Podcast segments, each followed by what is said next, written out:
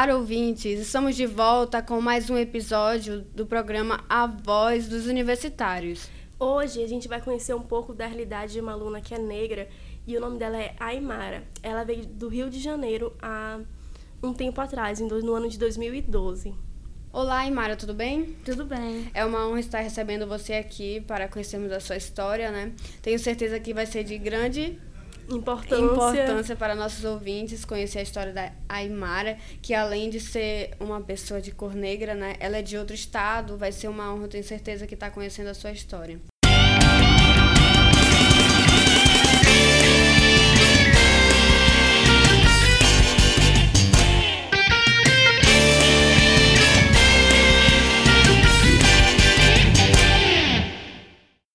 Aymara, a gente quer saber um pouquinho da sua realidade. Como foi? Tipo, já a gente soube que você veio do Rio, né? Como foi pra, tipo, sair de lá? Tipo, como foi sair do Rio pra vir pra Manaus? Pra outro tipo, estado, Pra né? outro estado. Nossa, eu vou largar as minhas origens, eu vou lá pra Manaus. Minha família, Minha né, tudo família, isso. tudo isso. Foi bem difícil, mas necessário, acredito.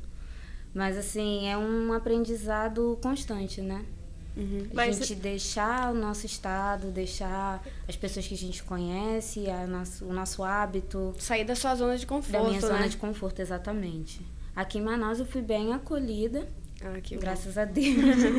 Mas antes de vir eu já havia pesquisado para ver como que era a cidade, porque existe um certo, é, eu acredito que talvez seja essa ignorância de, da falta de conhecimento por Aham. parte das pessoas do Sudeste, de acreditar que Manaus é uma cidade pouco desenvolvida, quando Uhum. na verdade é completamente o contrário. Aquela frase, só índio. Exatamente. A gente pensa que não, mas ainda é visto É. assim a nossa Manaus, infelizmente, né? Tem bastante, mas tá começando a ter essa cultura de você pesquisar sobre outros Uhum. lugares e descobrir que não é aquilo só que a gente ouve falar, né? É bem Aham. mais.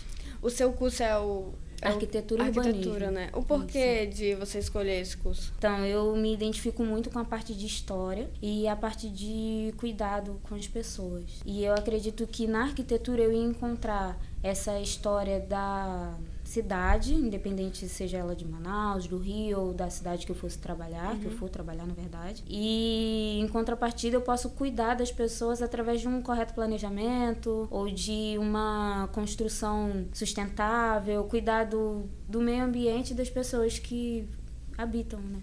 Quando você chegou aqui, Raimara, você já foi direto assim, não, vou, já veio com a cabeça feita, não, meu curso é arquitetura e urbanismo. Não. Não. Como foi pra chegar? Na verdade, quando eu cheguei aqui, eu ainda passei dois anos pensando no que eu queria fazer. É muito Caraca. difícil escolher. Sim. Porque a gente se identifica com uma parte, mas às vezes não se vê trabalhando com aquilo, né? Exatamente. Então, até eu conseguir entender o que, que eu queria trabalhar, o que, que seria interessante pra mim, assim, pessoalmente, eu passei 2013, 14 ainda Pensando. preguiçando também. Então, quando foi em 2015 que eu decidi entrar. Antes eu tinha pensado em fisioterapia, que é uma profissão que eu acho lindíssima. Sim. Só que eu não teria estômago para trabalhar Uhum. e nem psicológico para trabalhar com pessoas que é, precisam de uma ajuda e não de pessoas que coloquem ela para baixo. Eu acho que eu ia sofrer junto com a pessoa e não ajudar ela. Então eu descartei fisioterapia e fui para arquitetura. Legal, né, esse estudo que ela fez da, do curso, né? Da escolha do curso, antes de ela escolher, ela teve toda. Dois anos aí. É, aham, ela pensou em todos os Bastante, lados, eu né? acho que ela pensou todos Ah, os cursos, não. Sim, esse aqui não, por causa disso. Interessante. É, durante esse tempo, qual foi a sua maior dificuldade? É, primeiramente, por ser uma pessoa negra, né? Que a gente sabe que acreditamos que não, mas sim acontece ainda preconceito, né? Primeiramente, por você ser assim, e também se, se houve algum problema ou brincadeirinha de- de mau gosto por ser de outro estado. Graças a Deus, assim, brincadeiras pela minha cor, dentro da minha sala nunca sofri, nem nos corredores aqui da faculdade. Uhum. Mas é, você sentir as pessoas te olham diferente. Às vezes não só por você ser negra querendo te diminuir, como acontece com algumas pessoas na rua, mas querendo é, te, te nem estudar, é te identificar. O seu cabelo é diferente, a sua cor é diferente, você fala diferente porque você não é daqui. Uhum. Então a gente vê muito, não essa questão da brincadeirinha maliciosa, pelo menos eu não sofri nada disso. Mas vi outras amigas de outros estados também. Eu tenho uma amiga que é da Paraíba e o pessoal falava muito sobre o sotaque dela. E sobre a nossa cor. Ela também é negra, então sobre a nossa cor é mais essa questão do pessoal olhar querendo é, te. Parece que a gente é um ET. Uhum. Como se fosse algo diferente é algo de outro mundo. Né? Extremamente diferente. Nossa, posso, posso tocar no teu cabelo? Nossa. Eu falava, não, meu creme foi caro. tá a gente vai aprendendo a lidar uhum. com com essas coisas durante a vida. Algum momento isso foi algum motivo, esses olhares, como você falou, né, diferentes, foi algum motivo de desânimo na faculdade ou não? Tu nunca levou isso pra, ah, eu vou desistir porque as pessoas ficam me olhando torto? Não, isso nunca relação... foi algo que te incomodou? Ah, isso não. Me incomoda. Eu uhum. falava até com o meu, na época, namorado. Você viu como é que ela me olhou? Ele falava, não. A pessoa que é negra, ela sente. Uhum. Quem tá perto nem sempre vai sentir o jeito que te olham, o jeito que falam com você. Falam já desconfiando. Você tem certeza disso? Aí você fala, sim, tenho. Uhum. E aí você tem que ser duas vezes melhor. Você tem que provar por A mais B que você também é capaz. Não porque o outro falou que você é incapaz, uhum. mas porque ele pensou. E a gente que é negro sente, sente, né? né? sente no olhar da pessoa. Não precisa falar, né? É. O que você está dizendo é que não é, não é questão que as pessoas falam, né? é o modo de olhar, é questão que vocês sentem, né? A recepção. Eu queria saber um pouco da tua realidade, sim. Bem realidade mesmo. Tipo, você veio de lá, chegou aqui, como foi esse impacto de, nossa, eu tô em outra cidade, eu tenho que hum. aprender algumas coisas? Porque é, é diferente, não tem como a gente falar é assim. Brasil, não, mas é, é outra É a cultura, mesma né? coisa, tipo, é muito diferente. E assim, como foi, tipo, chegar aqui, a, a fase de adaptação? Foi complicado, porque quando a porta do avião abriu, já veio aquele bafo. Caramba. eu fiquei, meu Deus, onde é que eu tô? é, eu já sabia que era quente, mas a gente. Sabia que era muito, né? Exato. Não, a gente não dimensiona tanto, assim, essa diferença com o... Diferença. Olha, ainda tem. Aí, bem, quando eu cheguei, eu fiquei muito triste. Acho que por ter deixado todo mundo lá do jeito que foi. Bateu um pouco da solidão, né? Sim. Eu passei uma semana, assim, chorando todo dia. Nossa. Eu ligava pra minha mãe. Minha mãe falava, então desiste volta. Eu falava, não, mas não vou desistir, vou ficar aqui. E aí, um pouco depois, com a ajuda dela, sim. A nossa família é tudo, né? Sim. Então, com o apoio deles, eu consegui ver as coisas boas de Manaus. Porque uma coisa que eu aprendi é que todo lugar tem coisas boas e coisas ruins. Vai de você, né? Vai de você. Tirar. Exatamente. Então, quando eu cheguei aqui, muitas pessoas falavam assim... Ah, muitos amigos meus, né? Ah, mas aqui não tem nada para fazer. Aí eu falava assim, porque você não, não faz nada. Você não vai atrás, Porque né? eu, todo dia eu tô na rua todo dia eu vou no centro, eu vou no shopping, eu vou no flutuante, eu conheço algum coisa. museu, o Teatro Amazonas, o centro. Em algum lugar é, fora, sempre vai ter algo novo. Então cabe a gente buscar essas novidades, entendeu? E, e disseminar, né? Divulgar para outras pessoas. Então, assim, quando eu cheguei, eu me foquei nisso, mas porque minha mãe me orientou. Minha mãe falou: minha filha, Vamos combinar o seguinte, eu quero te visitar daqui a três meses. Você vai conhecer a cidade todinha e vai me apresentar. Então isso me impulsionou Motivou, a desbravar né? Manaus, exatamente. Tanto que assim, é, eu falava às vezes de alguns lugares aqui na faculdade que amigos meus que são daqui falavam, não conhece, eu não conheço. É, é normal é, aqui. Como coisa assim você não normal, conhece? É. Tudo bem que o carioca muitas vezes não conhece o Pão de Açúcar, não conhece o Cristo Redentor. Mas isso não deveria ser assim né? Uhum. As coisas boas da cidade deveriam ser usufruídas principalmente pelos seus habitantes. Exatamente. Então, assim, esse início também foi complicado a questão da recepção. Algumas pessoas me receberam muito bem, outras já não tanto. Na rua, por exemplo, eu pedi informação, ou a pessoa falava que não sabia virava as costas e embora, ou a pessoa me dava informação errada, como se fosse certa. Então eu já fui parar na barreira achando Meu que eu Deus. ia pro parque do Detran fazer prova de motorista. Eu já peguei muito ônibus errado que entrou ali pra Avenida Brasil quando eu queria vir aqui pro Amazonas Shopping. E aí eu ficava, meu Deus, às vezes dava vontade de chorar, um desespero. O que, que eu vou fazer? Eu não sei para quem que eu peço, porque eu não sei se as pessoas vão me indicar corretamente os uhum. lugares, entendeu? Depois dessa fase, beleza. Aí chegou a fase de pensar na faculdade. Chegou a fase de iniciar a faculdade.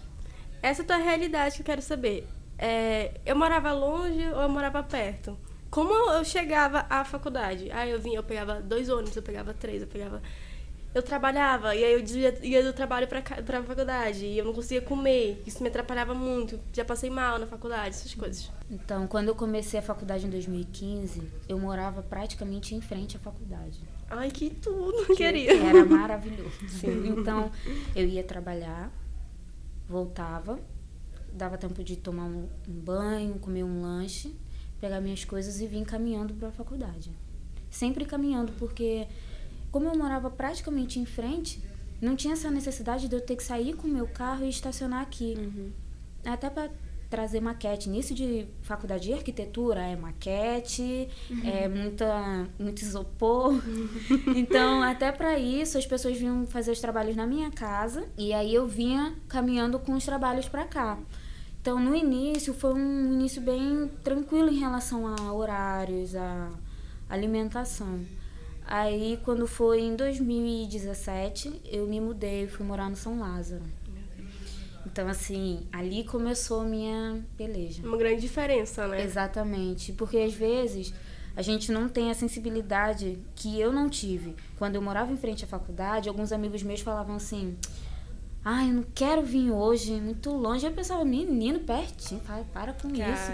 Ou então, por exemplo, era algo que a professora falava que é, ia ser entrega de prova, nesse dia não ia ter aula, ou ia ser alguma coisa que não ia valer presença. E alguns amigos meus falavam, ai, não vou não. Eu, ah, muito preguiçoso. E não é assim. Não é. Nossa, mas não é mesmo.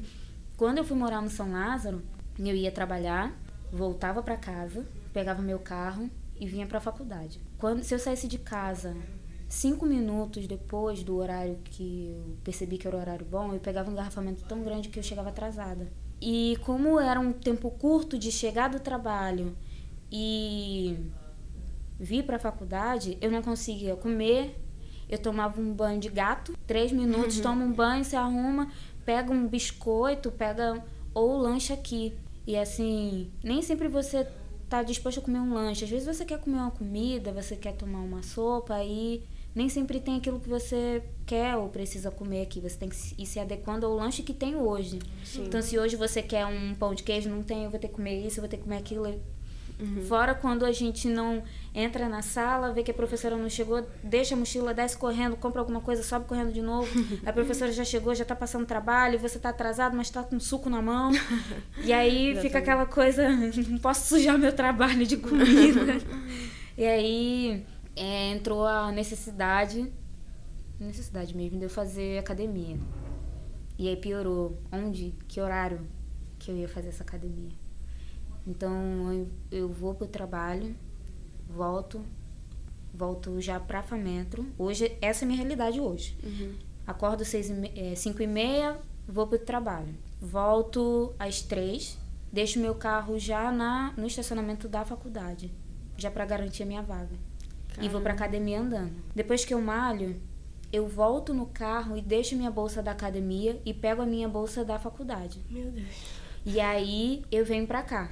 Fico até às 10 e vou pra casa. Então Cara. eu saio de casa às 5 e meia, só chego umas Aham. 10 e meia, 11 horas. Ela passa o dia fora, Eu né? passo o dia na rua Nossa. trocando de roupa, tomando banho. Que eu tomo banho na, academia pra poder vir pra cá. Nessa tua rotina cansativa. Eu não me alimento. É, além de não se alimentar bem, assim. Você chegou a passar um pouco mal por, pela Já. falta conta da de- alimentação. Por conta da alimentação. Sim. Tipo, teve que se afastar, descansar um pouco, assim. Então teve. Afetou alguma. Uma parte do seu corpo, tipo assim, ah, o estômago, o estômago tá com problema, porque eu não tô me alimentando bem. Alguma Acontece muito esforço Físico. físico-mental. Porque eu tenho, quando eu acordo, eu tenho que pensar que roupa que eu vou pra faculdade, que roupa que eu vou pegar pra academia, eu tenho que tomar banho, pega a toalha. Meu Deus, não posso esquecer o chinelo, eu vou com que sapato? Isso não combina. Aí o que, que eu vou comer? Eu vou fazer minha comida, mas não dá tempo. Eu chego 10 e meia, 11 horas, eu preciso dormir. Eu vou comer na rua, eu vou comer o que na rua? Então, esse, eu- a minha cabeça ela não para, ela fica girando o tempo todo. Aí lá no trabalho tem as, as atribuições de lá. Cada lugar, pra ser De- sincera, né? Cada lugar se tem Cada lugar tem, tem sua necessidade. E aí, eu, como eu acordo cedo, nem sempre eu consigo tomar café. Vou. Almoço sempre eu consigo fazer, a não ser que esteja em alguma coisa, uma situação bem atípica. E quando eu chego, eu como nada. Eu bebo água e vou malhar. Quando eu saio da academia, eu vou comer. E aí, quando eu chego aqui na faculdade já alimentada, é, geralmente eu vou para casa e em casa eu não como nada, porque eu tô tão cansada que eu prefiro dormir, dormir. do que comer. Uhum. Então, eu já, já aconteceu de na academia eu ter que parar o treino, porque meu coração tava acelerado, acelerado. demais, tava dando taquicardia já e a a instrutora pediu, não, Aymara, para, vai tomar um banho, se acalma. Aqui na faculdade, às vezes, eu chego morrendo de fome, por exemplo, se não der esse tempo, se o treino for extenso, ou se eu me atrasar e chegar aqui em cima do laço, preciso comer alguma coisa aqui. Mas se eu tiver alguma atividade na sala, eu já não consigo comer. Nossa. Então eu fico. É, qualquer brecha que dê para eu comprar um, uma bala, já aconteceu uma vez, eu tinha muita mania de comprar amendoim. E aqui no intervalo, na época que tinha intervalo, na né? época. Eu ia no Plaza, lá na. Tinha uma promoção de amendoim, aí eu comprava um bocado. E aconteceu que eu adquiri uma gastrite. Porque eu comi o saco inteiro em um Meu dia. Deus. E era um saco muito grande. E eu amo amendoim. Então eu comi, comi, comi, comi, comi. A professora dando aula e eu comendo, comendo, comendo. Mas porque eu não tinha conseguido me alimentar antes. E aí depois eu fiquei passando mal, eu tive que ir no médico tomar um, um remedinho. No pra caso, tentou matar a fome de uma forma errada. Né? Exatamente. Né? Esse é o erro de muitos de nós, né? Que no dia a dia. Acontece, na verdade, é porque não é como gente, não tem como a gente evitar. A nossa rotina pede, é, é tipo, ou tu faz ou tu desmaia. É, ouvia chupa é. é que acontece que a gente, tipo, acha tudo importante, né? Mas a alimentação é só é. se der. Mas eu acho, creio que a gente não pode agir assim, né? Tem que, ah, não, vou parar agora, eu vou comer porque é importante, né? O que temos que fazer é isso. Vou, assim como eu parei para ir para academia, parei para fazer algo da faculdade, nós temos que parar. Vou parar porque eu tenho que comer, né? É aquele ditado, né? Saco vazio não para em pé. E é, e é, e é isso, né? Nessa tua rotina cansativa, assim, tipo, já penso. Já, algum dia a gente chegou, nossa, tô tão cansada que eu quero desistir da faculdade, vou continuar minha academia, não. vou trabalhar. Acho que no segundo período eu quis desistir. Desde Nossa. o segundo Deus período Deus. até agora. Desde lá até agora? Desde lá até agora. Só Nossa. que eu pensei assim, se eu passar da metade, eu vou. Aí passou, já era. Porque a gente, quando trabalha... Eu fiquei dois anos parada, né? Antes de começar, de decidir o que eu queria. E quando a gente trabalha, você não, você não, não tem forças, às vezes, para continuar. Às vezes a força é psicológica mesmo, uhum. mas é. você não tem, precisa de algo externo. Então, quando chegou no segundo período, eu pensei assim: ai, cara, não quero fazer isso não. Tá eu acho que eu acho que não é isso para mim, acho que eu escolhi errado. Passou dois anos Só escolhi errado. que eu falei pro meu esposo, pro meu namorado, né? Se é, é para minha mãe, para todo mundo. Se for para parar, para ficar em casa, eu não paro. Eu vou parar para começar outro. Ah, eu decidi, meu sonho é fazer é, engenharia. Show, eu vou sair de arquitetura para entrar em engenharia. Eu não vou sair de arquitetura para ficar... ficar em casa, porque senão eu não vou fazer nada. E aí foi que eu continuei, porque eu não consegui descobrir nenhuma outra atividade que eu pudesse gostar mais do que arquitetura. E aí eu fui continuando, continuando todo período. Esse período eu vou desistir. Não chega. O meu ápice mesmo foi quando eu achei que eu ia surtar. Foi meu no Deus. sexto período. Caramba. Porque o que acontece? A faculdade de arquitetura, ela é, é, todas as faculdades, na verdade, elas são muito pesadas, são muitas cargas teóricas, muitas coisas que você tem que aprender. É pelo menos o você tem que ter a base para depois você construir numa pós, para você se especializar, mas aquela base ela precisa ser dada. Então é muita coisa. E na quando chegou no nosso sexto período, nós tínhamos é, acredito que umas seis matérias, só que três ou eram quatro que eram projetos. E um projeto ele suga muito a gente. E aí quando a gente teve que fazer é, esse já começou do quinto período a, a minar o meu psicológico. Quando foi no sexto período a gente teve que fazer um planejamento de um bairro. Nossa. E na hora de fazer de um esse bairro? Isso. Agora que não tem. Caraca, é um bairro. Foi um, um, planejamento do bairro Cacau Pireira. Ele fica do lado Sim, de lá uhum. da ponte em direção a Iranduba.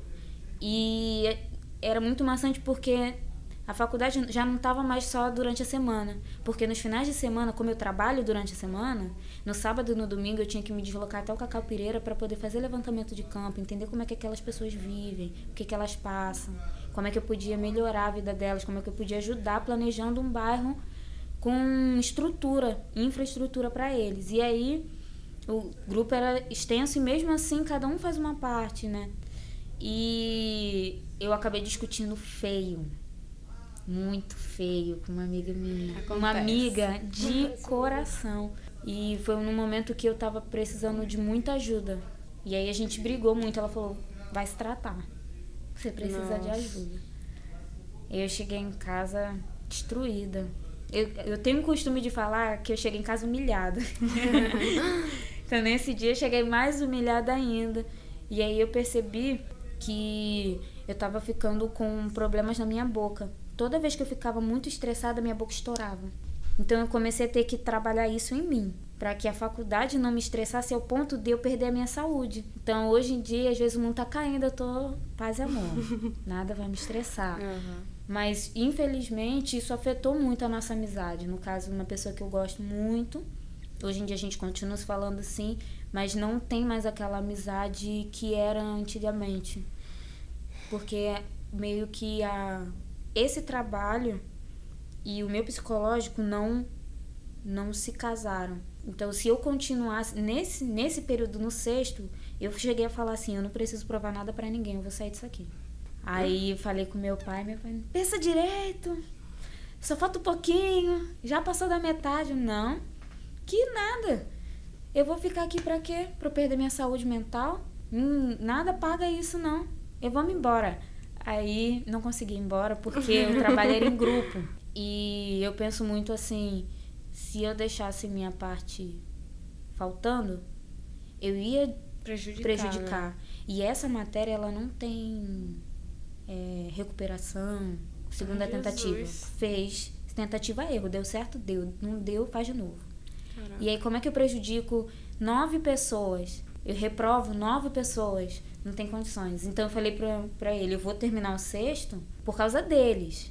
Porque eu sei que eu não posso faltar com a minha palavra diante do meu grupo, que eu dei minha palavra que eu ia fazer esse trabalho. Então eu vou fazer. Mas no sétimo, tchau, Manaus, nem conte comigo. E aí, Nossa. depois, nesse período entre o sexto e o sétimo, eu pensei bastante. Eu orei bastante também, pedi muita direção, assim. Sou uma pessoa muito de fé, então pedi muita direção de Deus e Falei, poxa, falta só três. Tá bom, vou continuar. Você teve uma conversa, né, com você mesmo. Eu acho Foi. que isso é muito importante, né? Pensar assim, até que ponto eu consigo chegar, até que ponto uhum. vale a pena para mim. E ela percebeu que a saúde mental dela é Sim. mais importante ainda. Ela parou, né? Pera. Cara, parabéns pela inteligência. Pô, obrigada, mas foi difícil. mas pelo menos tinha gente que não cheirinha, que Sim. se mata porque eu doida. Mas... Foi bem difícil. E nesse, nesse período de surtação, vamos dizer, de surto, eu tava me mudando daqui de frente pra faculdade, eu tava indo lá pro São Lázaro. Uhum.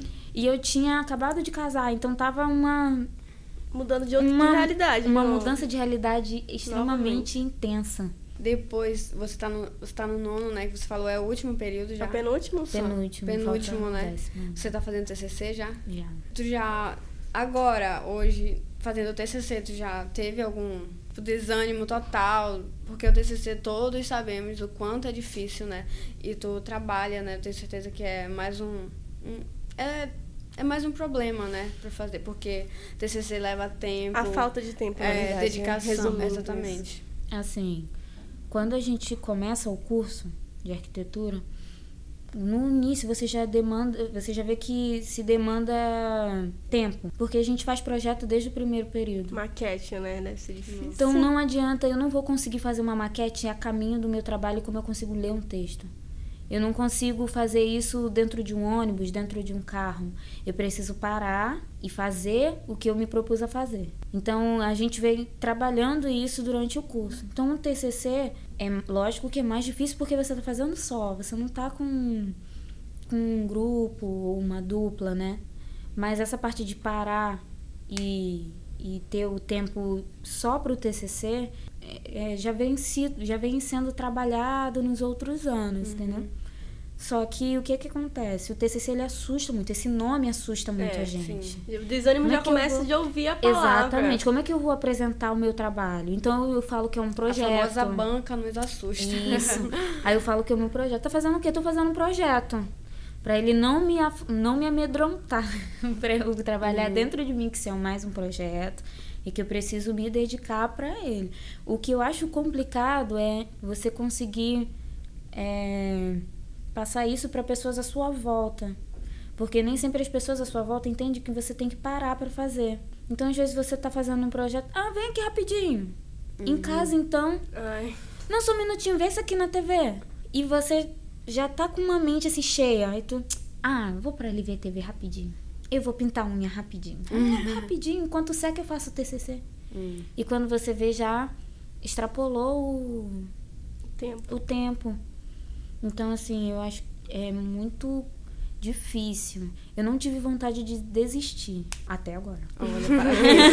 Mas porque Até nesse momento. eu vi, eu li um livro e nesse livro ele dizia, antes de eu decidir o tema, dizia que o maior medo do fracasso, o maior, na verdade, a maior causa do fracasso é as pessoas serem apaixonadas pelo sucesso já pronto, não pelo caminho que você trilha até o sucesso. Então, se você decidiu que você quer tirar 10, mas você não se apaixona pelo que vai te fazer tirar o 10, então você não consegue. caminhar é muito importante, né? Exatamente. Você precisa gostar daquilo que você está fazendo. Então isso foi, nossa, ler esse livro foi extremamente importante para eu conseguir decidir o meu tema, o que que eu quero pesquisar, o que que me leva a pesquisar. Eu tenho vontade de pesquisar sobre isso ou sobre aquilo, para eu conseguir ver sobre que tema eu queria pesquisar e para eu ter sucesso, lógico, né, gente? Sim. a gente precisa se formar.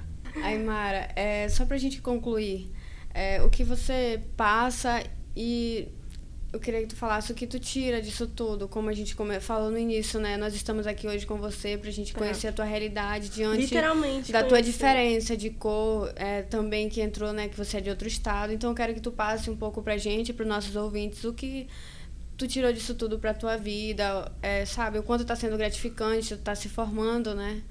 E, e deixar meio que um conselho, né, para as É, pessoas. porque a gente sabe que não é só ela que, que Exatamente. veio de outro ela, estado. ela que- teve, como ela falou, né? Nunca teve na é. sala, na sala, nunca aconteceu com você, né? Mas aconteceu com olhares que tu sentiu, mas não aconteceu contigo. Mas sabemos que acontece sim hoje em dia ainda, né? Por causa da Sim. cor, muita discriminação, né? E eu queria que tu falasse um pouco pra gente, pra finalizar o nosso programa. Tá, eu vou contar uma história. Fica à vontade. Pode ficar à vontade. Algumas. Mas eu acho que não vai demorar muito, não. A primeira história, na verdade, é sobre falta de educação. Não sei se pelo fato de eu ser negra ou se pela falta de educação das pessoas da rua mesmo. Eu comecei a reparar que muitas vezes, é, principalmente quando a gente é universitário, as pessoas é, te, des, te desrespe, desrespeita nos lugares públicos. Então eu vou acontecer muito comigo em mercados. Eu ia no mercado, passava na minha frente. Aí eu nunca falava nada. Aí teve um dia que eu falei assim: "Peraí. Por que que eu não, por que qual, o que que precede ela a minha vez?" De achar o dever, né? De, de- o que, que ela acha? Que ela tem um dever de entrar na minha frente? Não, não vai ser assim, não. E aí eu comecei a tomar uma atitude. Então, quando a pessoa furava minha filha, eu cutucava. Aí, quando eu olhava pra trás, eu falava assim: Eu tô na fila. Ah, tá, tô. Dá vontade de falar: Sai! Mas eu não falava, não. Respirava bem fundo antes de falar, pra eu não sair da minha razão, pra eu não perder a minha razão. E pra eu não chorar, porque eu sou chorona. Ah, eu Então também. eu tenho que manter o elan. Aconteceu uma vez no shopping, uma moça entrou na minha frente e eu pedi licença. Ela saiu, só que ela saiu e ficou falando assim: "Ai, tava olhando o celular aí.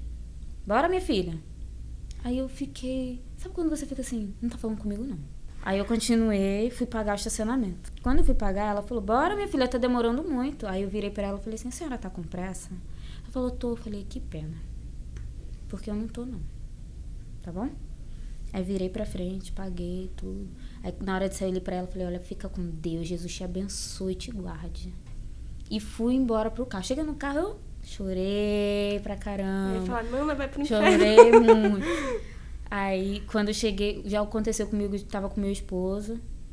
vamos colocar num, num estabelecimento comercial onde todas as pessoas estavam com uma cor de farda, vamos colocar, todos estavam de azul. E eu estava de vermelho, algo completamente diferente, distoante. E a moça pergunta assim: quanto tá isso aqui? Quando eu ia responder, minha esposa falou assim: a gente não trabalha aqui não. Porque naquele dia me subiu um, uma vontade de mandar ela para bem longe. Aí eu olhei para ele e falei assim: você tá começando a sentir o que eu sinto. Começando Porque você a tá começando a dores. conviver comigo e você tá vendo o que eu passo. E a vez que para mim foi mais marcante, porque às vezes até nós negros não temos noção da dimensão do racismo ainda no Brasil e no mundo. A gente acha que ocorre pouco e na verdade não é. Uma certa vez eu estava indo para casa, minha esposa estava viajando e eu estava saindo aqui da Fametro, fui atravessar a rua e um motoqueiro passou com tudo. Quando eles começaram a atravessar a rua, eles não viram que eu estava atravessando perto deles. E aí quando eles passaram, o- a moto passou com tudo e quase atropelou nós três. A moto ia quase atropelar nós três. E ele falou assim: Vai, seu ridículo, não sei o quê. Por isso que eu falo que todo preto é macaco. Aí eu parei, respirei. Sabe quando Nossa. parece que o mundo para e você só olha pra uma pessoa? Foi assim. Eu continuei atravessando, olhando pra ele, pensando o que, que eu ia falar. Porque eu não podia ficar quieta. A vontade era de ligar pra polícia e prender ele por injúria racial. Só que eu ia fazer o quê se só tinha eu ali? Uhum. E ele era duas vezes o meu tamanho. E eu não tinha outra testemunha que fosse a meu favor, porque a outra que ouviu isso tava com ele. Aí eu passei, atravessei a outra metade da rua, respirei bem fundo, passei perto dele. A moça, quando me viu, ela chega, apertou a mão dele assim, tipo, ei, ela tá aqui. Aí eu passei perto dele e falei assim, moço, a gente não é macaco não, tá? Aí ele falou assim, não, mas tu viu o que ele fez? Eu falei, eu vi o que ele fez. Ele quase me atropelou também. Ele é um sem, sem educação, ele não tem respeito pelas pessoas, ele não tem prudência, ele é ridículo. Beleza, mas ele não é macaco. A gente não é macaco. Aí eu continuei andando, e aí depois ele me chamou de longe, falou, ei. Eu olhei pra trás e ele falou assim, me desculpa. Eu falei, tudo bem. Caraca. Fica com Deus. Virei e fui pra casa. Vou te falar que eu chorei até o dia seguinte, porque foi algo muito forte. É algo que, desculpa, é algo que só a gente, Sabe? Tudo bem. só a gente consegue sentir. E não foi nem comigo. Sim. Foi com uma pessoa que eu não conhecia. Foi com uma pessoa que fez uma coisa errada porque ele quase acidentou três pessoas. Completamente imprudente. Estava sem capacete. Poderia ter causado um, estrago muito grande na vida de famílias. Que não pensa nos outros. E nem por isso ele merece ser chamado de macaco ou de qualquer outra coisa que possa atingir uma raça toda. Isso é muito duro. Palavra- Nesses dias, uma amiga minha falou assim: Aymara, eu fui pra Suíça, ela é branquinha. Eu fui pra Suíça, eu sofri tanto racismo lá. Eu falei, sério, ela é. Porque a gente. Lá as pessoas são muito brancas. Aí eu falei pra ela assim: infelizmente você tá sentindo o que eu sinto aqui. Infelizmente. Porque eu não, eu não entendo por que, que uma cor precisa ser mais importante do que a outra. Se por dentro somos, somos todos iguais. Temos estúpidos brancos e negros, temos Exatamente. pessoas incríveis, brancas e negras. Pessoas que se completam. Pessoas Assim como foi um negro, né, que tava na moto, na história que você contou, poderia ser qualquer, Qualquer pessoa, não é pessoa. questão de cor, né? Mas é triste Exatamente. realidade, né? É muito triste. Muito triste mesmo. Então, assim, aqui na faculdade eu nunca passei, nunca passei diretamente nesse sentido de ser insultada, xingada, nada disso. Mas é algo que a gente tem que ir aprendendo a lidar. Principalmente a gente que é mulher. Uhum. Tem que ir aprendendo a lidar desde pequena. Tô emocionada. Desculpa. É, não, Aí- além de ser triste, a gente não. O que vocês passam, o que as pessoas negras passam, eu sou meia para. A gente vai dizer que eu nunca passei por isso que eu já passei sim. Mas assim, o mais triste é que as pessoas nunca vão saber o que é se sentir assim. Porque uma coisa a gente sabe que a E gente algumas sente. pessoas chegam a julgar, né? Chegam a dizer que é besteira, dizer que a outra tá brincando, que não tem maldade. mas Desmerecer o que a É, gente passa. Elas exatamente. desmerecem. Tipo, ah, isso é besteira, tu vai levar a sério? Como assim tu vai levar a sério? Tu é isso, tu não é. Mas, tipo, só a pessoa falar a forma que ela fala. Ela transmite aquela maldade, vem de dentro, não é a gente que pega, ah, ele falou com maldade. Não, a gente percebe. A gente sente. A Uma gente vez indo sente. pro Rio, de férias, tu tava super feliz. Uma moça tava sentada no meu lugar no avião. Aí eu falei pra ela assim: Moça, a senhora tá sentada no meu avião. Nossa, aquela mulher foi tão arrogante, ela pegou. Quase só faltou esfregar o bilhete dela na minha cara. Pra eu ler o número da cadeira que ela tinha. E quando eu li, realmente o número estava errado. Às vezes eu penso se eu fosse uma pessoa estúpida. Na hora eu ia falar, tá errado, levanta. Não tá vendo? E é nessa hora que a gente tem que aprender a tratar as pessoas com educação. Sim. Porque se a gente é estúpido, a gente dá mais motivo pra falarem da gente. Uhum. Eu, eu ouvi dessa atitude que eu tomei quando o, o moço chamou, insultou lá o motoqueiro. Eu vi muitas pessoas falando pra mim assim: você fez pouco, essas pessoas não merecem. Eu não, eu não tinha mais o que fazer. Eu podia xingar ele e dar mais razão pra ele? Podia. Mas ia acrescentar o quê? Eu preferi muito mais passar por ele como uma voz de consciência mesmo, que diz assim: o que você fez foi errado, reconheça o seu erro. Que vai tocar, ele vai reconhecer E o não foi à erro, toa né? que ele virou pra mim e me Uhum. pediu desculpa. Você me desculpa. Por favor. Eu falei, não, tudo bem. Eu te desculpo. E assim, às vezes, as pessoas têm esse humor negro, humor pardo, humor índio, Aham. Todo tipo de humor. todo tipo de humor. Esse bullying, né? É muito presente, infelizmente. E Tocada. queremos agradecer a nossa entrevistada de hoje, Foi né? muito, muito produtivo. Foi. Acho que até agora foi o mais Aham. que tocou, Parabenizar gente. você pela pessoa. Que és, é. maravilhosa que és, né? Obrigada. Que ao invés de. Não, não mostra maldade, não, tipo, não, Não contribui, não ela, contribui com. Não contribui a maldade que você recebe do mundo com, com mais maldade, né? Você é uma pessoa Espalha boa. o bem. É de luz, parabéns, realmente, parabéns por, por enfrentar todas essas coisas de, de cabeça erguida e sempre tentar dando o seu melhor. Isso é Res- muito forte, né? Sim. Forte, ter fé. A gente percebe isso, que ela Ela tem uma luz. esbanja. Parabéns. Esbanja a luz. estou maravilhada com sua luz. Parabéns.